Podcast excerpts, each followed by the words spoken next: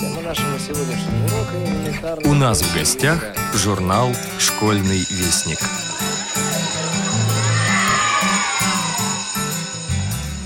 Здравствуйте, уважаемые радиослушатели!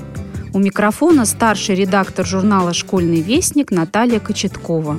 И сейчас вы услышите анонс седьмого номера за 2019 год. Об интервью с Юлией Андреевич, руководителем проекта Inclusive Division, мы договаривались еще в феврале, когда судьба нас свела в стенах Института Реакомп на курсах по тифлокомментированию. Меня заинтересовало то, чем занимается эта хрупкая и симпатичная девушка. А делает она нужные и важные вещи для развития и реализации проекта «Безбарьерная среда». В мае она пришла к нам в редакцию, да не одна, а со своими детьми – тактильными макетами, созданными специально для инклюзивной выставки «Архитектура стадионов», проходившей в Московском музее архитектуры имени Щусева летом 2018 года. Наша неторопливая беседа оформилась в весьма познавательное интервью «Язык архитектуры по Брайлю».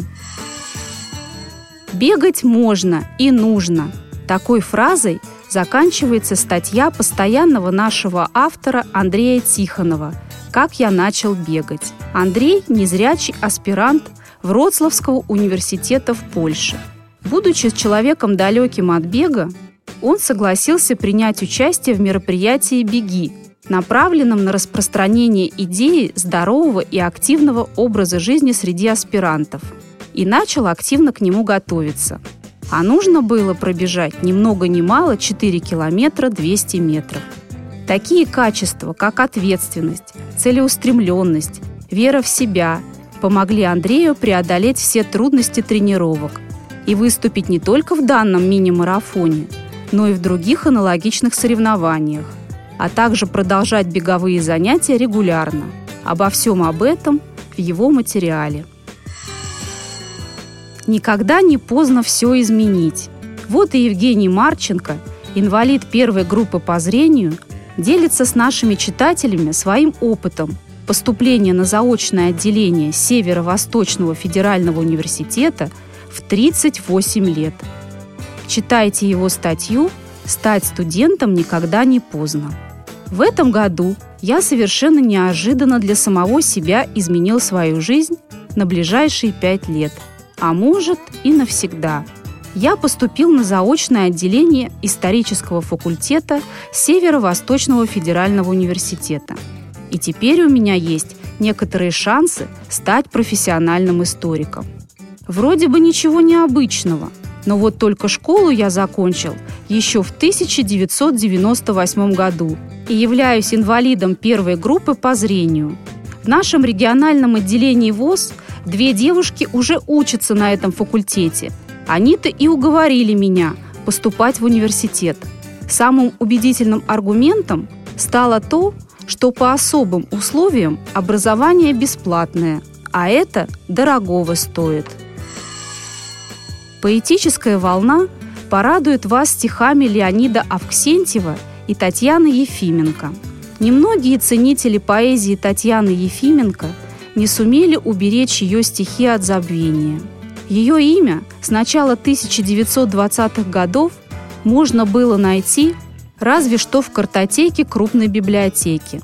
Большая часть ее стихов не издана до сих пор. Можно только сожалеть, что в результате трагической случайности погиб молодой, только начинающий крепнуть талант. Во что он мог развиться, можно только предполагать. Но остались стихи, свежие и талантливые, передающие чувства и мысли поэта, откликающегося на каждое движение многообразного мира.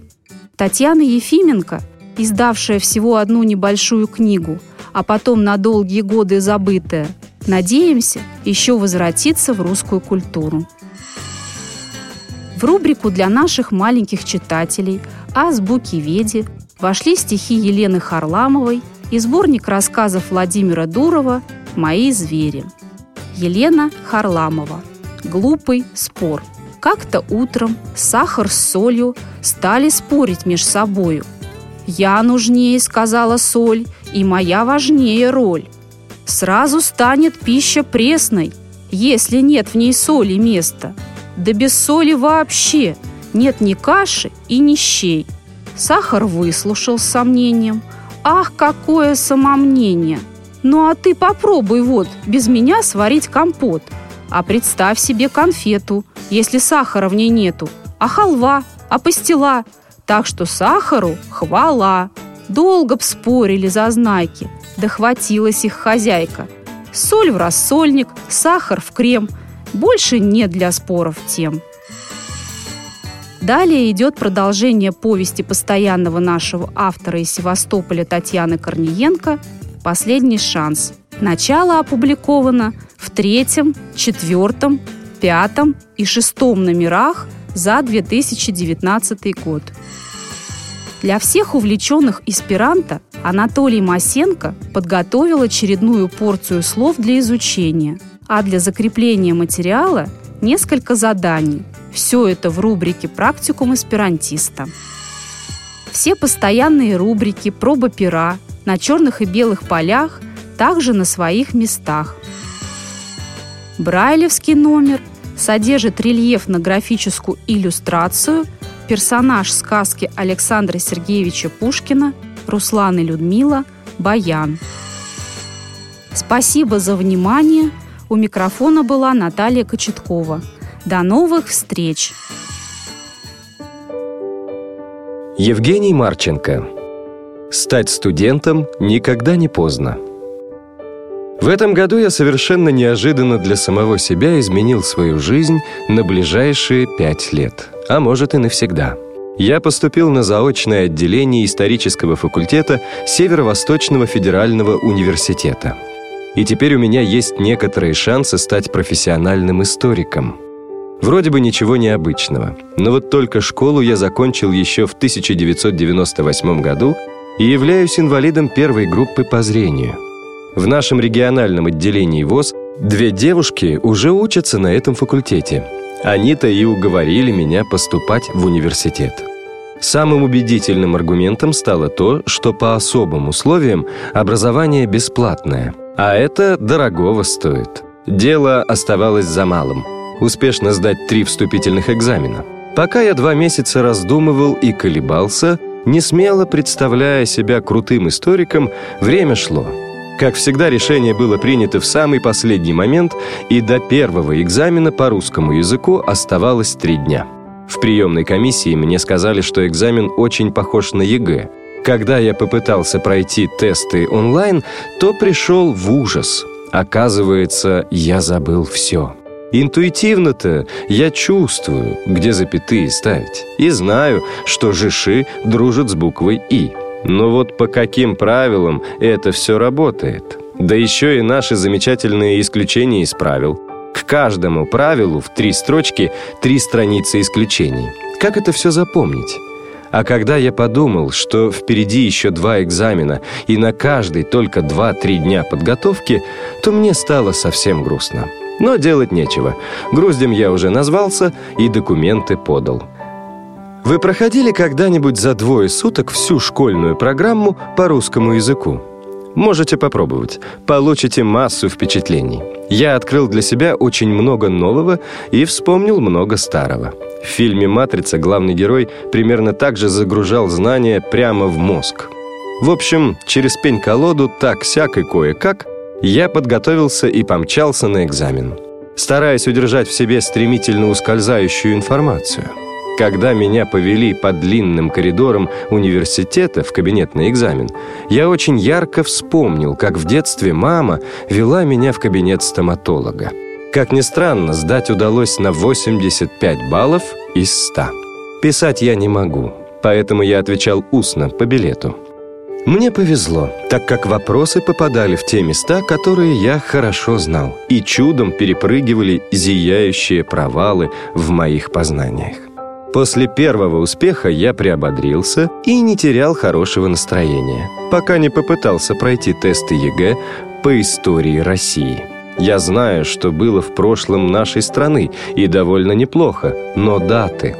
В одном пособии для подготовки к экзамену по истории было сказано, что для его успешной сдачи надо точно знать около 300 дат. Еще неплохо бы знать, кто кому был отец, брат, сын, враг, союзник, торговый партнер и тому подобное. Это про людей. А еще есть города, страны, союзы, войны, битвы и так далее.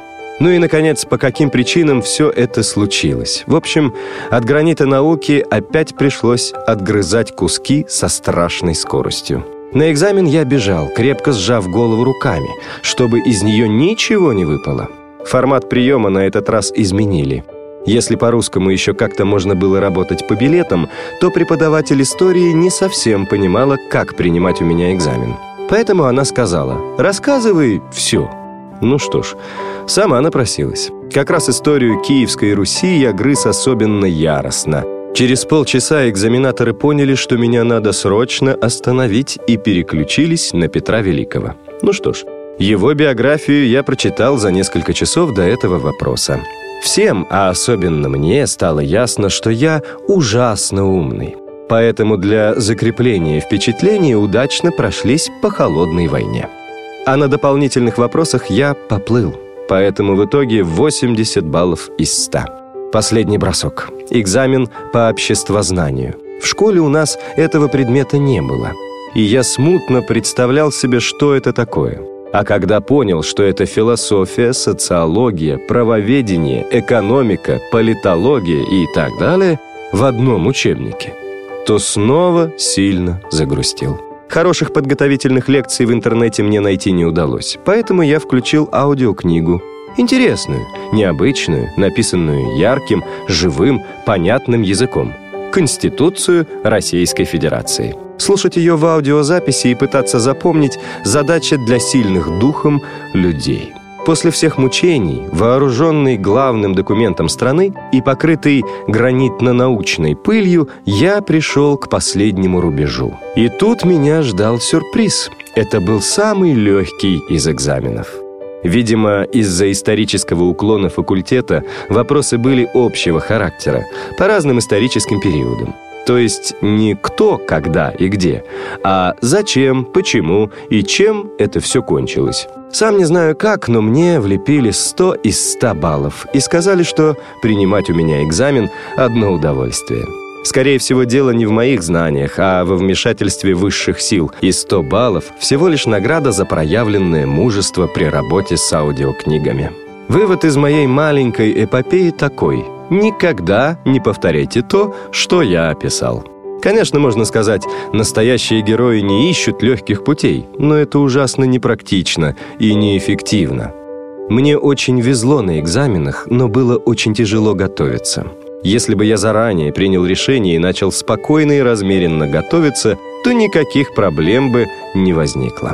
Информация, вбитая в память таким ускоренным способом, быстро забудется и придется все заново восстанавливать.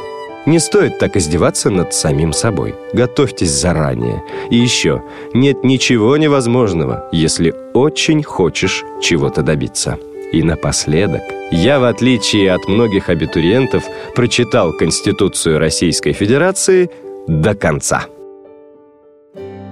Наталья Кочеткова – Язык архитектуры по Брайлю. Об интервью с Юлией Андреевич, руководителем проекта Inclusive Division, мы договаривались еще в феврале, когда судьба нас свела в стенах института Реакомп на курсах по тифлокомментированию. Меня заинтересовало то, чем занимается эта хрупкая и симпатичная девушка. А делает она нужные и очень важные вещи для развития и реализации проекта «Безбарьерная среда». И вот она у нас в редакции. Да не одна, а со своими детьми. Тактильными макетами, созданными специально для инклюзивной выставки «Архитектура стадионов», проходившей в Московском музее архитектуры имени Щусева летом 2018 года. Юля, расскажите нашим читателям немного о себе. Я дизайнер, окончила Челябинский гуманитарный институт по специальности дизайн среды и интерьера. Но архитектуру я любила всегда. В институте к каждому проекту нужно было делать макеты, и мои были лучшими в группе. Именно эта часть задания, представление выбранного объекта в уменьшенном виде, была самой любимой. И с тех пор изготовление макетов стало моим главным делом. Окончив институт, я переехала в Москву, так как я хорошо разбираюсь в технологиях изготовления макетов и в материалах, используемых при их создании, то быстро нашла работу в одной макетной мастерской. А как и когда ты стала заниматься тактильными макетами? Ими я стала заниматься не так давно, два года назад. Однажды мне позвонил коллега и спросил, знаю ли я что-то о тактильных макетах, как их вообще делать и что это такое так как есть запрос из музея. О тактильных макетах я тогда ничего не знала, но эта тема меня заинтересовала. Я стала искать информацию о них и людей, компетентных в этой области. Так я и познакомилась с Анатолием Попко, руководителем проектов «Люди Ин» и «Диалог в темноте», экспертом в сфере невизуальной доступности – он сразу откликнулся на мою просьбу, и мы вместе с ним встретились с сотрудниками музея, которому было нужно изготовить тактильные макеты. Правда, этот проект не состоялся, но меня эта тема настолько заинтересовала, что я стала искать возможность заняться ими как можно скорее. На все заседания и мероприятия конференции «Инклюзивный музей», которая проходила в музее имени Пушкина, я ходила как на работу и поняла, что это именно то, чем я хочу заниматься. И у меня есть все навыки и компетенции, которые нужны для создания тактильных макетов. А чем тактильные макеты отличаются от обычных? Тактильные макеты, поскольку их будут осматривать руками, должны иметь большой запас прочности – на них не может быть мелких острых деталей, которые при осмотре могут отломиться или поранить человека. Это раз. В тактильном макете, так как его будет смотреть незрячий человек, должно быть все понятно. Там не должно быть какой-то каши из деталей. Это два. При создании модели, если мы понимаем, что какие-то мелкие детали не так важны для целостного образа архитектурного объекта, и мы их можем упразднить или обобщить, то мы так и поступаем чтобы упростить восприятие.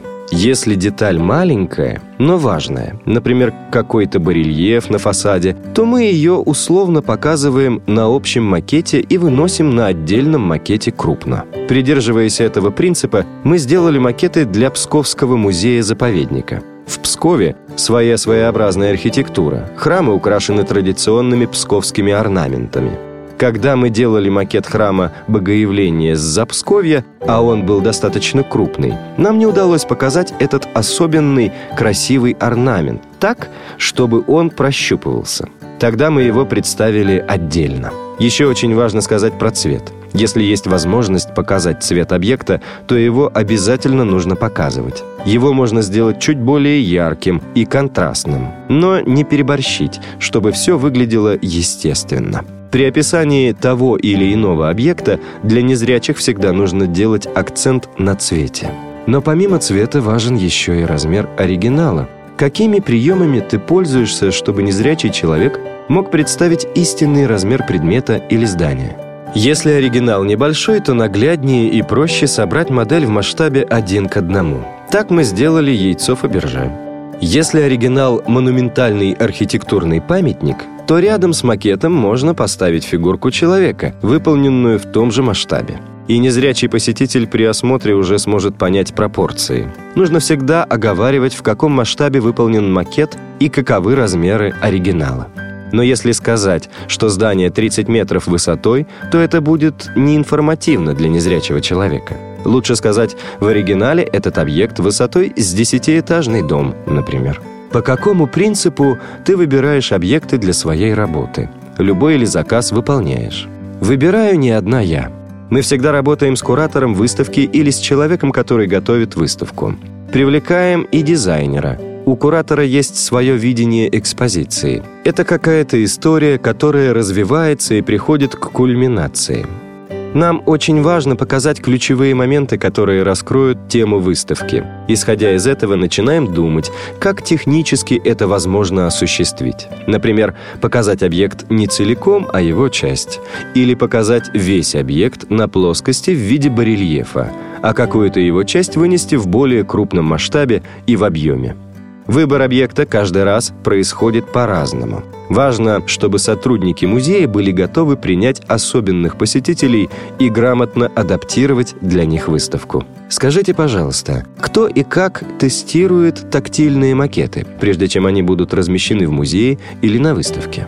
Архитектурные макеты достаточно сложные. Чтобы привести их к стопроцентной готовности, нужно много времени. В процессе изготовления мы заранее пытаемся просчитать, какие элементы нужно убрать, а какие оставить. Что-то можем увеличить, например, в вертикальном масштабе, чтобы лучше представить детали. Протестировать модель до экспонирования, к сожалению, получается не всегда. Но когда получается, то это невероятно полезно, так как мнения бывают очень разные, и мы стараемся учитывать все.